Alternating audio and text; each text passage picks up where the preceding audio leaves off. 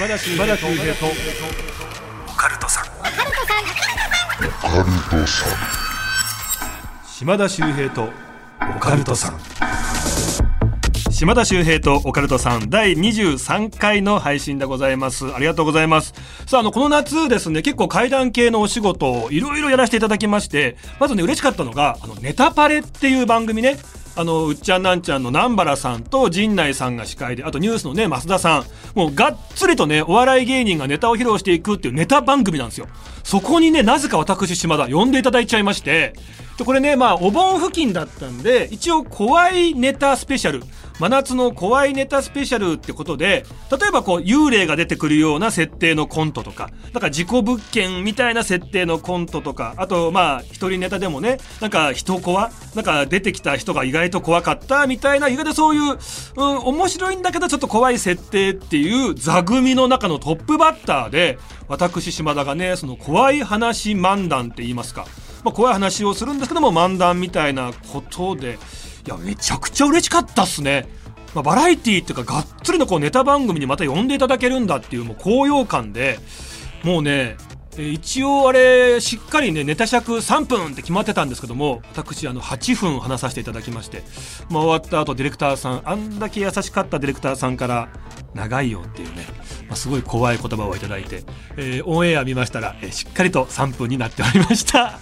まああれ嬉しかったですね。でこういうね階段系で今年嬉しい仕事多かったんですけども中でもねある意味一番緊張したんじゃないかっていうのが8月の21日の土曜日なんですよ。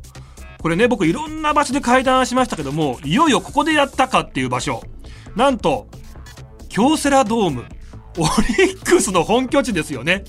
オリックス対西武の試合が終わった後、ヒーローインタビューが行われて、そのヒーローインタビューが行われた後に、そのマウンド付近で階段話すっていう、とんでもないイベント、企画していただいちゃいまして、まあ、ドームでホラーっていうね、まあ、イベントだったんですけど、まあ、夏休みなんで、まあ、怪談話。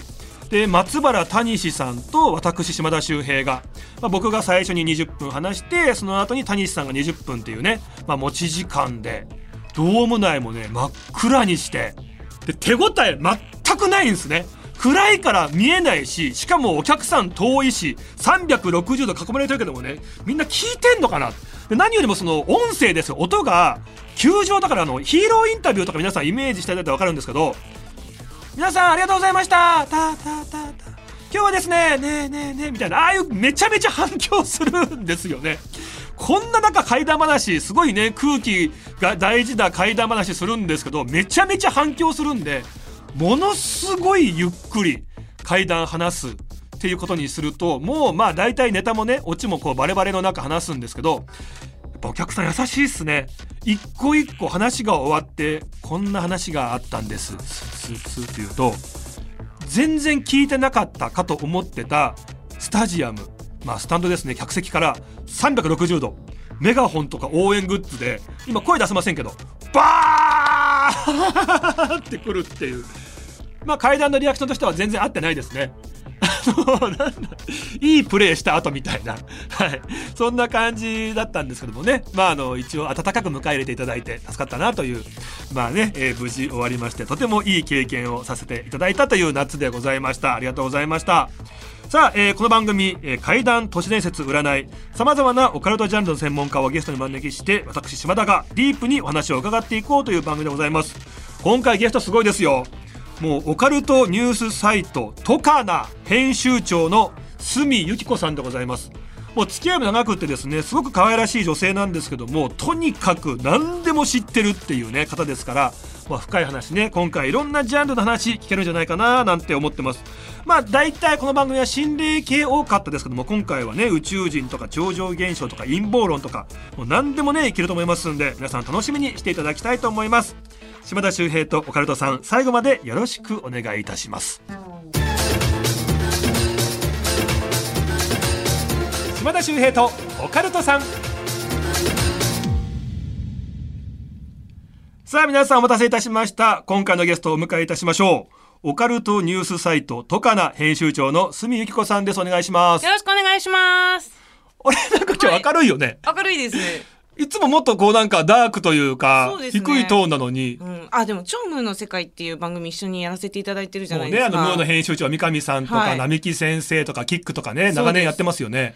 あれちょっと朝早いじゃないですか。あれね。あの10時とか11時とか11時半入りですあれ。あなたいつもね遅刻してくるんですよ。ムーの編集長三上さんとか 並木先生1時間前に入ってるのに、あなたいつも遅刻して入ってきてるんです。1時間前にやってるんですか？入ってすげえなんかこう今日話すネタはどうしようかってすごくね、はいメモしたりとかやってるんですよ。はいあのー、角由紀子さんとキックがいつも遅刻するっていう。あのロングスリーパーなんですよ。知らないですよは本当に。そうそういう一回あのパジャマで来ましたもんね。え。パジャマで来ましたね。遅れたやばいと思って。まあ、今日もね、はい。安定の遅刻ありがとうございました。えいやいやもうギリギリ大丈夫でした。ギ リギリ遅れてましたから。はい。ギリ遅れてましたね。はい。であのね一応オープニングトークはい。今僕長々話させていただきましたけど、はい。なんか話終わって、はい。今一回休憩入った瞬間に言ったセリフ、今覚えてます？覚えてます。なんて言いました？よく喋るな。恥ずかしいからやめろそれ。ずっと口見てました。よく回るな。そういうの恥ずかしいんで、はい。あと外のねあの、スタッフさん陣もあーなんか真面目だな島田みたいな。そうですね。よくまとまってるって言ってましたねいや言っとくけど別に今日これ話そうとか別に決めてないから。えそれであんなにまとめられるんですか？まとめてないから別に。えー、天才的。違うもう本当に。あやばいいですやばいですね、はい、このモード入ったらこの人やばい。あー本当に。違うんですよ。ね、えーだいぶこのスタジオの中もね、はい。い、い感じの明るさになりまして、うんうんちょはい。っと暗いですね、そうなんです、えー、すみさんをお迎えしてねお話伺っていきたいと思うんですけど、はい。すみさん付き合い長いけどプロフィールとかあんま実は知らなかったなと思って、はい今回ねあの紹介させていただきますがはい。上智大学はい。出てるんですね。あ出てない中退なんです。出てないです。すみさんっぽいな。はい。3年の時 3年の初めぐらいに中退しました、なんで3年まで行ってやめちゃったの？でもこれはなでも？でもっていうか、はい。あのメンヘラって最近言われてるじゃないですか。だからこの時はガチのメンヘラだったんですよ。あどういうことですか？えっと、結構高校時代からちょっと鬱っぽくって、はい。でそのまま大学入っちゃって、はい。でやっぱり朝の授業がすごく多くて、うん。ほとんど朝の授業出られなくなっちゃって起きられないっていうので、はい。でどんどんどんどんあの学校にも行きづらくなってみたいな感じで辞めることになっちゃいました。あもう本当のちゃんとまあ本当にやめたんですね本当にやめました。ごめんなさいなんかこうねこっちの仕事の方に興味があってとか、はいねなんかバンドだとか演劇だとかそっちに興味が出てとかじゃなくって、はい。あのあの普通に中退しました。ごめんなさい、はい、すいませんじゃあここはもうこの辺にしときこのます。えー文学部フランス文学科はい。中退ということで。そうです。その後なんですか？これ桑沢デザイン研究所はい。に入所って書いてありますけど、はい。なんですか？えっと、これは上智大学のすごい近くに専門学校がデザイン系の専門学校がありまして、であの、まあ、デザインとかあと漫画家になりたいっていうのが昔あったので、うんあのデザイン勉強しようと思って入学したんです。あそうなんですね、はい。でその後いくつかの職場を経てはい。で出版社の才蔵に入社されるんですけどもそうですね。なんで最初はデザイン系の会社にいまして、でもその時にあの漫画のスクールランブルとかはるかセブンティーンおのはいはいあの表紙のデザインとかの最後のあの仕上げみたいなのをやってたんですよえ結構。すごいことやってたんですねそうそうなんです。そこが結構売れっ子がのデザイナーさんがやってるあのスマックっていう事務所だったんですけど、でそこであのいろんな出版社さんとの編集者さんと知り合うことができて、いろいろ話聞いて、なんかこんこういう編集者になったら自分もなれるかなと思って編集者になりました。で2013年にオカルトニュースサイト、トカナを立ち上げるんですよね。そうですでね。編集長に就任。はい最近ほらネットなんか見てても、うんやばい記事だなとか、はいこれ本当かよっていう記事見るとうん大体トカナって書いてありますもんね。そうなんですよ。もう本当検索にも出なくなっちゃいました。やばい記事出しすぎて。すげえ攻めたやつとか、はいまあいろんな陰謀論とか、うん本当にこうこのポッドキャストですら言えないんじゃないかみたいなこととかねガンガン出してますもんね。ガンガン出してます。でもその姿勢はもう崩さないようにしようって決めてます。でイベントとかもね主催されてますし、はいでラジオパーソナリティも はい。はい、滅亡ラジオっていうオーディでやってますえごめん。なさい何ですか？オーディっていう、はいあのアプリでめええっ、と明日滅亡するラジオっていうのをやってます。滅亡って。こ これ白上樹里香さんも言ってるんですけど。あれ聞いた人が、はい本当にあのえあのパーソナリティの人ななんかやってんのみたいな マジですか？テンションやばいですもんね。テンションがねはい本当にふわふわしてて、はいその週と違う週で本当こんな楽さえ同じ人ですか？みたいな。そうですね。ええ真面目なこととあとなんかその下ネタがすごい多い番組なんですよ。本当に鷲見さんって、はい。下ネタ大好物ですもんね。大好きですね。なんか知らないですけど。はい。まあ、そういうラジオもやられてて、はい。であれですよね。来年2月にはうん。映画、はい。俺エグゼクティブプロデューサーで、そうです。鷲見さん立案で。はい。まあほとんどでも佐々木監督が結構自分でリライトしてくださってあの天才的な脚本に仕上がったわけなんですけど一応なんか企画は私から出して提案してっていう形で新事故物件っていう。これが何がすごいってね、うん。ホラー映画の枠ももう超えてんじゃないかって話で、うん。まずこのね台本みたいなのが出来上がってそれを映林の方に出したんですよね、うんはい。なんて言われたんでしたっけ？まあ、こんなの上映できないよってもう18金以上だっていうことで もう R18 以上だから、まあ、最終的に出来上がった時にもう監督も一緒にあの説明しに来いっていう。だから映林から呼び出し食らって、そうです。一個一個ダメ。これここ書き直してそう。こうやってって言ってもう一緒にこう台本だから、うん。ほぼだから角由紀子佐々木監督映林で作った映画ですよね、そうですね。エイリン入ってますね。映林がだいぶ入って はい。はい。で、あと、島田さん出てくださったじゃないですか。そうなんですよ。俳優私島田秀平が。ありがとうございました、まああのかなり短い出番なんですけども。いや、結構ありますよ。だって、セリフ長かったじゃないですか。いや。本当いい加減にしてほしいなと思って、僕役者なんかできないんですよ、はでも今回鷲見さんのねそういう声かけで、まあ一応現場に呼んでいただいて、はい脚本もらったら、うん。めちゃめちゃセリフ多いんですよ。めちゃめちゃセリフ多かったですね。なんか他のキャストの方が1行あった後、島田8行。8行。他の方が1行あった後島田9行、うん。島田15行とか、うん。嬉しかったでしょ。嬉しくないでしょ。あ、そうですか。一応僕がね YouTuber 役みたいな心霊はい。YouTuber 役ってことで、もうほぼ島田秀平さんでいいですよっていう、うんうん。いつもの島田さんの感じでもう島田秀平だと思ってやってくださいって言われてあそうですかだったら頑張りますって言って風にやったら監督から演技指導されるっていうね されてましたね。ちょっと違うな、みたいな。おかしくない？島田秀平役なのに島田秀平じゃないって言われてましたね。だいぶ怖かったんですけども、まあ結構そのピンポイントと思いきやその後もねちょっといろんな部分ではい。携わってくるという,、まあそうですね役なので皆さん結構重要な役ですよね。来年2月ですか、うん公開は。そうです。はいでやっぱり私あの最近のホラー映画があの怖くない映画の方が人気が出て、うんあとなんかそのまあ普通のテレビとかでもあんまりにも怖い心霊映像とか流さないようにしようみたいな流れあるじゃないですかコンプライアンスとかねコンプライアンスとかああいうの本当にクソだと思っててだってホラー映画だから怖いのをやっぱ求めてる人もいると思うんで、はいその人たちに訴求したいなって思ってやってます。でもちょうどいいラインってあるんですよ。あそうですか。もうあの本当にい言えないけどさ もうあの後半とかほとんどやばいよね。超えてますよね。あれ映像化したら相当やばいっすよね。えもう見たんですか？完成品。だだまだまだまだまだ見てないですけど。どうなるんだろうと思って。めちゃめちゃ気持ち悪いっすよね。だってあの言える範囲かな？だって僕もちろんね、うんお芝居させていただく部分もあるんですけど、うん終わった後じゃあ島田さん別の撮影入りますって言って、僕一切話さずにね、はい。ただ寝っ転がらされて、うんいろんなカメラで縦横後ろ目開けて閉じてなんていうので謎の撮影があったんですよありましたね。あれはどういうことになっていくのか何に使われていくのかっていうのも気になりまはいすもんね、。そうですね。一応もうあの島田さん分解されるっていうかね。パーツパーツで。っていうもうそう言っていいんですね。まあこんぐらいは大丈夫じゃないですかね。だってここがメインじゃないからもっとやばいのもいっぱいあるから。はい島田分解されるのにそこがメインじゃないね そうですね。メインではない。本当にちょ ちょっとしたところでねそういうのがこう行われたりとか、はいそういう映画なので皆さんよかったらね、はい注目していただきたいとはい、思います。2月です。でこれはい鷲見さんもこうやってねあのなかなかがっつり話すこともなかったんで、はい。いい機会なんで聞きたいんですけど、はい。これラジオネームももさんからも来てるんですよ。はい。あのーどうして、はいこうねオカルトの世界にのめり込んだんですか、みたいな。はい。オカルト好きだからっていうねこともあるかもしれませんけど、はい。なんでねこういうのものに興味持ったのかって聞いてみたいって質問が来てるんです。はい。僕も興味あるなと思って。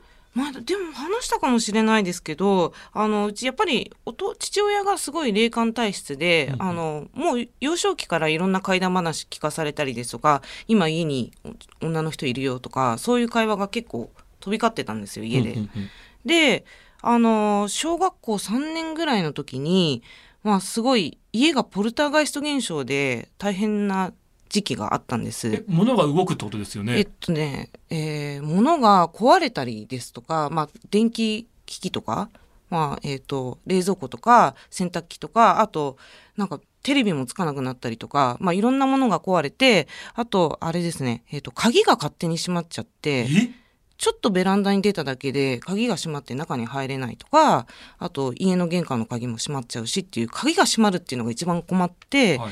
でそれでお祓いしてもらったことがあるんですやっぱそれですごくオカルトに興味を持ちましたね。え実際にそんな霊現象的なものが立て続けに起こはいってたっていう家だったんですね、そうです一時期。えそれでお祓いしてもらったんですか？はい。で、しかもその時に、あの、父親が保険会社に勤めてたんですけど、まあその保険会社の重鎮になんか霊媒師いいのいないかって、いらっしゃらないかって聞いたんですよ。はい。そしたら、江原っていうすごい人がいるらしいよっていう名前が出てきて、はいで、まだ全然テレビとかにも出えてなか何年ぐらい前の話？私がだから、えっ、と、10歳ぐらいなんで、28年前。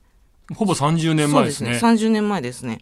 で、ほとんどテレビとか多分全然出てないですね。でも、あの、電話したら2年待ちだったんですよ、お払いが。うんなんで違う霊媒師さんに来てもらいました。え最終的には。その江原さんっていうのは、あの江原博之さん？さん。そうです。はい。えー、にお祓いしてもらうっはい。ていう予定だったか予もしれない定でしたね。はい。えでももうその当時からもう2年待ちっていうやっぱ有名だったんですねはい。そうなんですよ。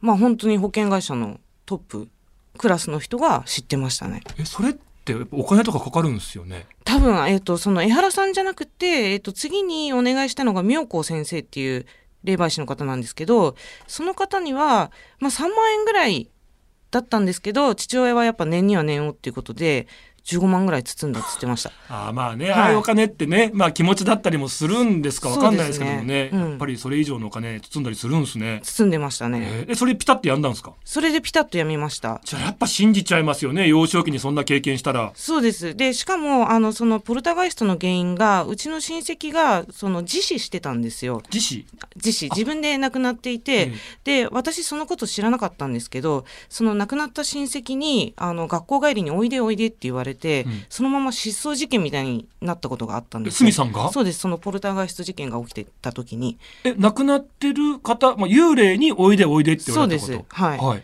で、おばさんだったんですけど、おばさんにこう、おいでおいでって言われて、なんか、あの、帰り道と全然違う方向に帰っちゃって、うん。夜中まで帰ってこないってことで、まあ、学校中の先生が探して、もうちょっとで事件化するぐらいの感じえーだったんですよ。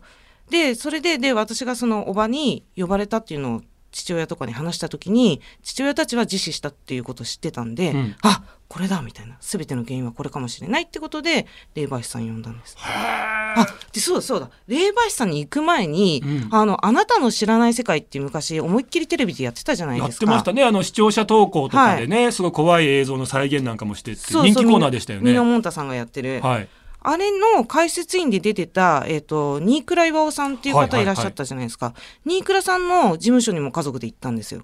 え？ーこういうポルターガイスト事件が起きてるんですよ、みたいなことをえそれはなんか接点があったんですか？新倉さんと。全然思いっきりテレビが好きだったんで、うんあの、新倉さんしかいないだろう、みたいな話になって。もう押しかけちゃったんですか？家族でそうそう。そうで。すこんな不思議な現象起きてるんですよ。はい、父親がファンで。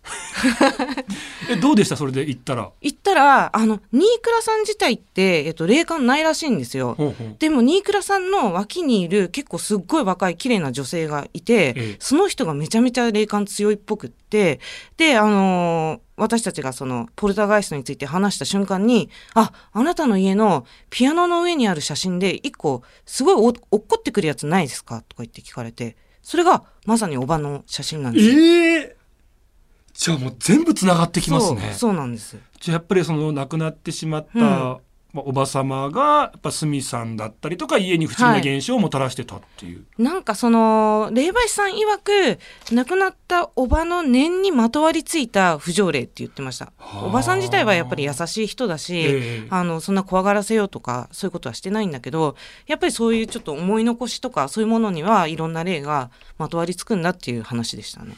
やっぱトカナの編集長になるべくしてなったみたいな人生ですねそうですかね。でもその時はでもいろいろありましたね。だからやっぱ幽霊。だってそうそうスミさん霊感あるんですもんね、いやー、たまに見るレレベルです。でもオーラは、はい私やっぱり見えてんのかなって最近思うんですよ。この間も、あの、テレビの、えっ、と、給与明細っていうアベマの収録の時に、うんあの、スタッフさんで、えっ、と、オーラが見えるっていう人がいたんですよ。はいで、3、3、4人スタッフさんがいて、その人はもう、日々オーラが見えるって言ってるから、この人は何色、何色ってもともと言っもう告げてるんです。うんうんでこの人たち何色に見えるって言われたらやっぱ同じこと言ってるんですよ。やっぱ見えてるんですかねそうだからその場でこう整合性取るっていうか、うんあの話を合わせて合ってる合ってる同じ色って言ってるんじゃないんだなって。あれあのハワイにね、うん。マウナラニっていう世界三大パワースポットの一つって言われてる場所があって、あのこれもともとハワイの王族たちの保養地。はい。であのまあねすごくこう昔溶岩が流れてた場所なんですごくこう岩がゴツゴツした場所なんですけどまあすごいパワースポットだって場所があるんですね、マウナラニハワイ島ですね、マオナラに。でそこに僕行ったんです。うん。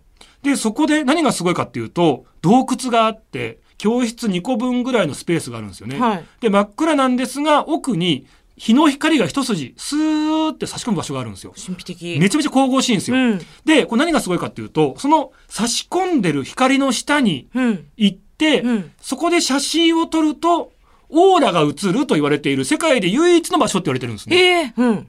そんなん撮りたいじゃないですか、はい。よくオーラがとか言うけど本当と思って、うん。でも力がない人でもそこで写真撮ったらオーラが映るって言ってうん。でも撮ったらうん実際にファーってこう自分の周りをこう包むような光。が映ってて、はい。それがねなんか黄色となんか緑に近いような色で,、うん。で僕以前やっぱ何人の方からもはい緑って言われてたんですよね。へえ。でうわーと思って。で違う方が撮ったらもう色も大きさも全然違うんですよ。あ、そうなんだ。じゃあ、みんなが同じ色じゃないっていうのすごいですね。紫の人もいれば、うん赤っぽい人もいれば、うんとか神々しい人もいればなんかなレインボーみたいな人もいれば、うんうんでただ一番ショックだったのが一般の方含めてね10人ぐらい撮って見比べたら僕が一番オーラがなかったっていう 芸能人なのに。ダントツなかったんですよねマジですか？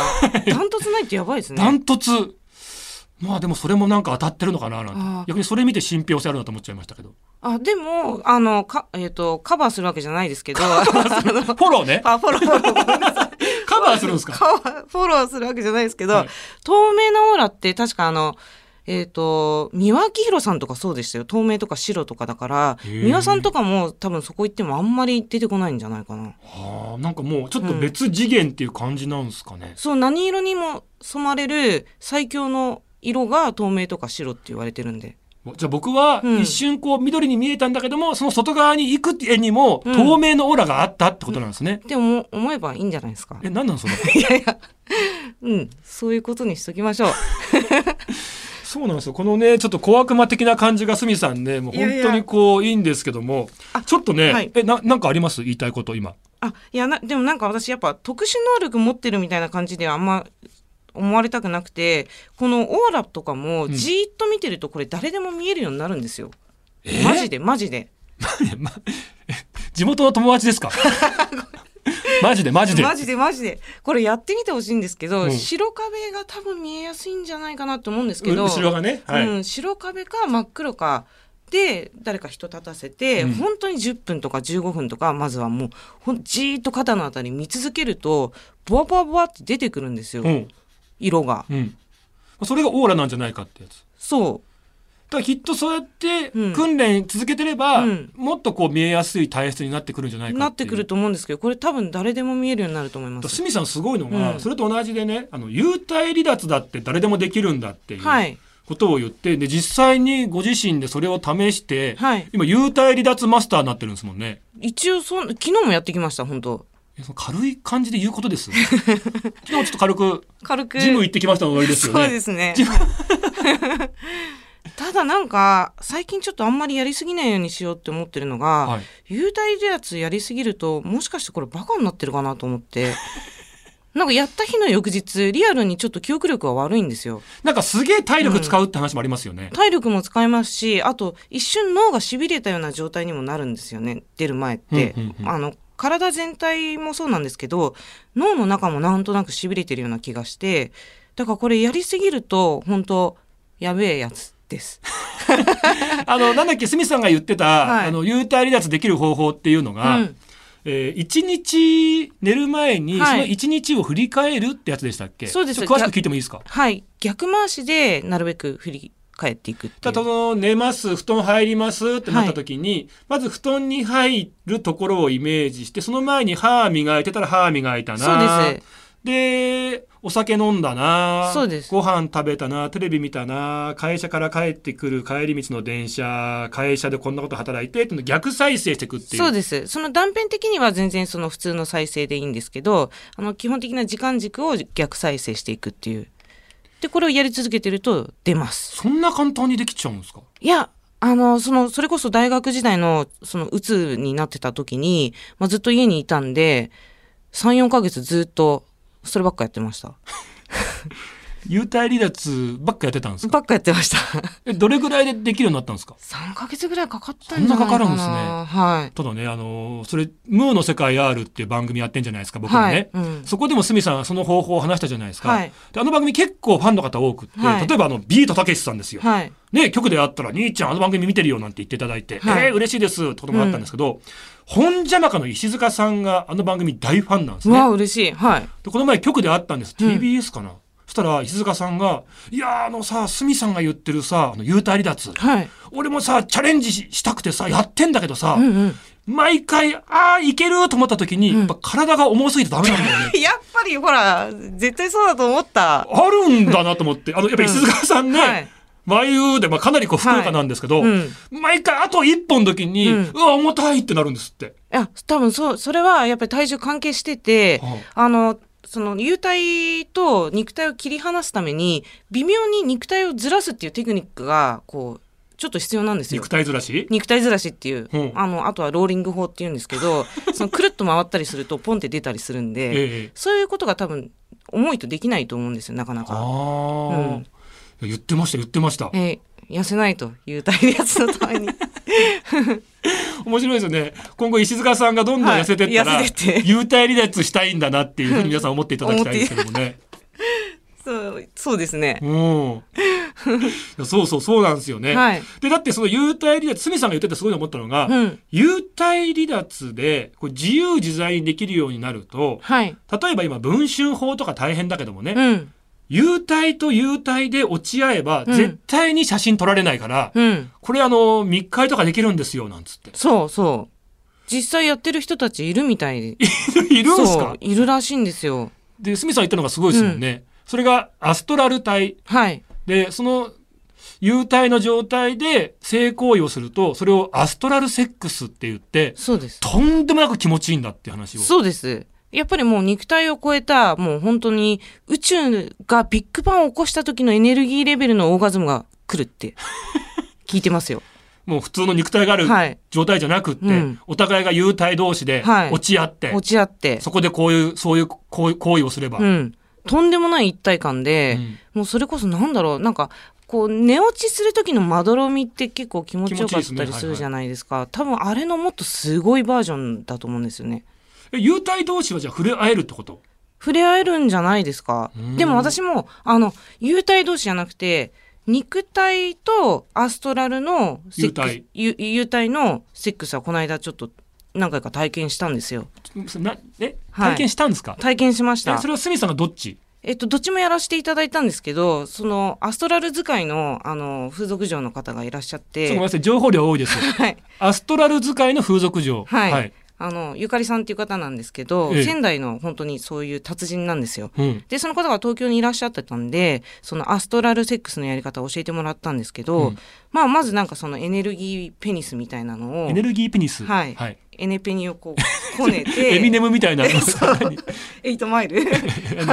あの、まあ、すごい、あの、こねてこねて、で、気のパワーが強ければ強いほど大きなペニスになるわけですよ。で、それを、あの、まあ、こっからはちょっと秘伝なんであんまり言えないんですけど、ちょっとその飛行みたいな場所があって、ええそこに向けて、そのエネルギーペニスをボンって発射するんですよ前立腺あたりじゃなくて？前立腺とは多分あれま、またちょっと違うんじゃないかな。はいはい。まあ、ここだけは言わないでって言われてるんで、別にここだけがダメの理由が全く分かんないけどね。そこだけダメっていう理由が。はい、言われてて、はい。まあでもそこに向けてこう、つくとエ、ネルギー、えー、ごめんなさい。エネルギーペニスをはい。つくと、もう本当に感度高い人たちだったんで、いいらっしゃった方も、もう、うわーみたいな。だって幽体でしょ？はい。そこに相手は実体としてないんだけど。あで相手はだから実態として私がそのエネルギーペニスをこねてそこの場所めがけてポンってやったんですよ。スミさんがエネルギーペニスを入れたってこと、そうですそうです。男性に。そしたら？向こうが？向こうが「ああ!」みたいな。と「もっと!」みたいでこれ使えんのかな今回の話。な使えるとこまでっていう。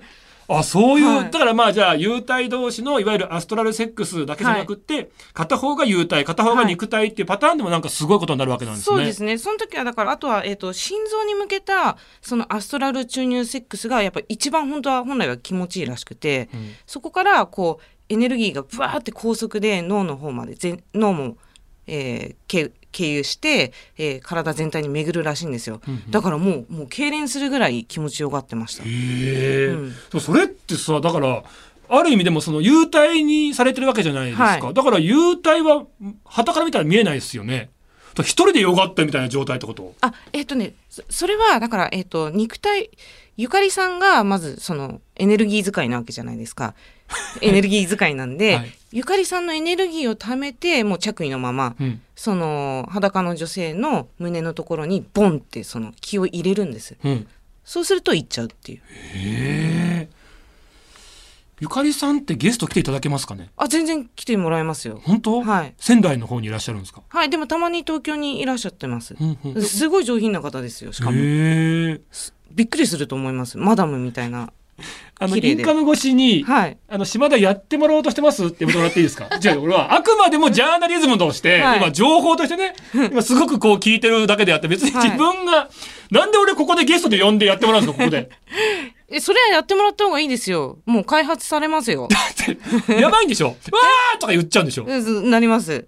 で、まあ、まあ、そういう系の本とかも私研究してるんですけど、それに本当にハマってしまった人って、1日にあの300回以上行っちゃうんですよ。だからもうエネルギーを感じただけで、もう脳がこう、オーガズムに達しちゃうんで、夜眠れなくななるレベル夜もそうだし仕事にならないですよね、番組とか出てる時にはい。行っちゃう行っちゃうんですよねそうです、そうです。この手相はとか言う時にあーとかなっちゃうんですでそうそうそうそう。えエロ線がとか言いながらなんかもううわーとかなっちゃってますけど、はい。で、それでもう実際仕事できなくなったっていう人の、なんかそのオーガズム記録みたいなのが、アマゾンで売られてて、それ読んでたらもう本当に大変そうでしたもん。もう本当に気持ちよさそうでしたよ。えそれを鷲見さんはやってもらったことはないわけ、やってもらって、でもなんか私も、まあ瞑想とかしてるんで、まあある程度こうふわっとしたうんうんのはやっぱきますね。あでも気持ちいいとかはまだ、まだ。しかもその時着衣だったし、まだその心もオープンにはできてないので、うん。できなかったんですけど、もし自分の夫とかがエネルギー使いになってくれたら最高なのになって思いました。うん。まあ割と僕ね心すぐオープンにできる方なんで、マジですか、うんまあまあ。え、じゃあここで。別に着衣とかもすぐ別にすぐ脱ぐのも。すぐ脱ぐんですか、うん、別にそれはそういうことだったら。まあ別にね。超やる気満々じゃないですか。日本放送のオカルト情報9階だけね男性トイレと女性トイレ位置が逆なんです。島田秀平とオカルトさん。時間終わっちゃったよもう。ちょっとごめんなさい夢中になってて気づいたらもうすごい時間経ってましたけど。今日本当はねあのやりたい企画があって、はい。まあ、鷲見さんって言いますともうオカルト全般にね非常に造形が深いということで今回お題をね一応まあ10個、はい用意してそれでこういろいろね語っていこうと考えてたんですよ。お題もね宇宙人不老不死幽体離脱呪い映画都市伝説心霊超常現象芸能界インターネットの噂っていうでこれをどんどんどんどんね時間が許す限り語ろうと思ってたんですけど まあ鷲見さん次回もゲストで来ていただきますので、じゃあ次回はもうそのあたりをはい。はいもういろんないろんな。オカルトジャンルの話はい。ぜひね一緒によろしくお願いいたします。はい。ぜひ大変体験してください。アストラルセックス。なんで最後それちゃんとねじ込んでくるんですかどうしてもそれ言いたかったはい。しかも噛んだっていう。恥ずかしい。そうなんですこういった可愛らしい方なんですけどもね、えー皆さんあのトカナねいろいろこう情報も出てますんでねチェックしていただきたいと思いますなんかすみさんお知らせとかありましたっけ？あ、大丈夫です。はい。2月2月にその新事故物件っていう映画が、えー公開されるのと、あとトカナ結構映画の配給とかもやってるので、ぜひちょっとあのトカナっていうのをねサイトで調べていただいてチェックしてください。はいぜひ皆さんよろしくお願いいたします。えー、すみさん次回もね、えーはい。出ていただきますのではい来週こそはいろんなお話よろしくお願いいたします。というわけでゲストはトカナ編集長すみゆきこさんでした。ありがとうございました。ありがとうございました。